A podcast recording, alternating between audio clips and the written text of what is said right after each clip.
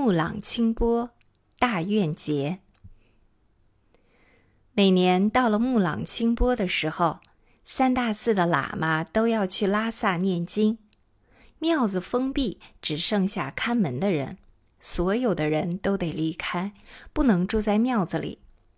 这时，三大寺所有的喇嘛都要集中在拉萨大昭寺，连续念经三十天。于是，拉萨一时涌来两三万人，住的地方不够。喇嘛们只能想办法四处找朋友、熟人或者施主的地方借住。有些三大寺的格西在拉萨有私人的住处，到了这个时候，一套房子便住了十多个人。大愿节期间，西藏地方政府关门不办公，拉萨市的所有事务交给三大寺的铁棒喇嘛管理。又以哲蚌寺的铁棒为首领，称为大铁棒。每逢此时，铁棒喇嘛的手下手中拿着一丈多长的铁棒，在街上巡逻，威风凛凛，号令四方。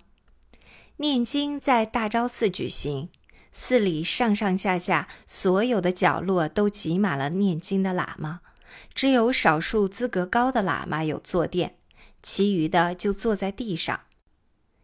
两万多喇嘛把大昭寺挤得满满堂堂。如果实在坐不下了，铁棒喇嘛的手下就走上前去，用他那一丈多长的铁棒朝着一个地方一棒打过去，那边的人四下一躲闪，就腾出了一块地方。这样一来，又可以挤下几十个人。木朗清波有自己专门的基金。这笔钱来自商人、寺庙和平民百姓的布施，足以为两万多个喇嘛熬茶煮饭二十几天。熬茶用的是大锅，锅有一两人深，不仅熬茶，还要煮饭。饭里掺有牛肉、葡萄干和牛油，用这种半干不稀的饭供两万多人吃，光是煮一次饭就要宰上几头牛。在大愿节期间，所有的茶饭都由大昭寺来供养，由专门的管事负责监督，由习武喇嘛派饭。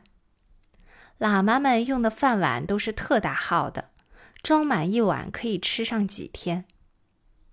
藏族人平时生活很节俭，但到了大愿节，把平时省下来的钱拿去布施，一次用去很多钱。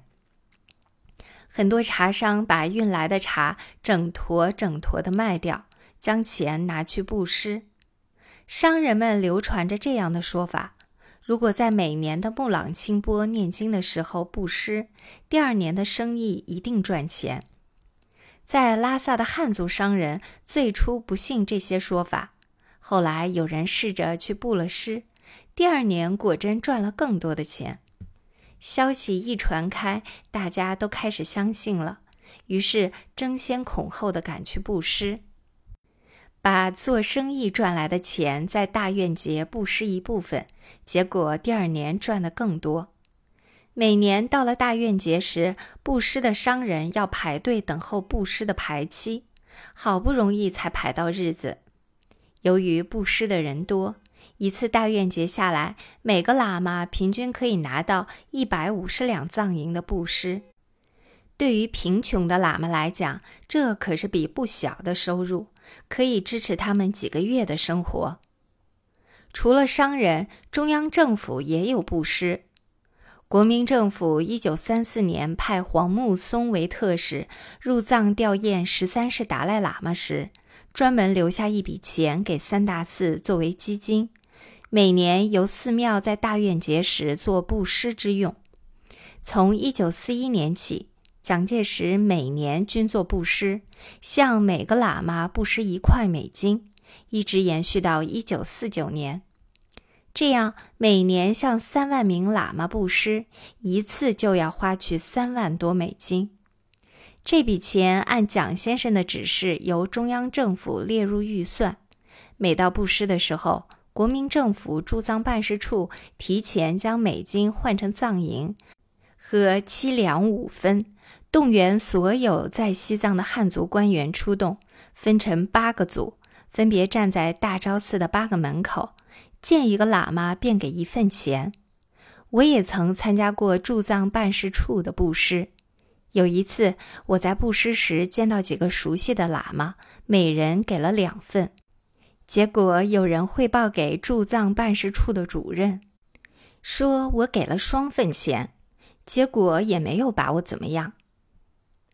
刘文辉将军也在这个时候布施，他自己本身是个佛教徒，同时也希望借此机会拉拢藏人。每到大院节，他都会派一位手下的参事，名叫贾孟康的藏族人来到拉萨代他布施。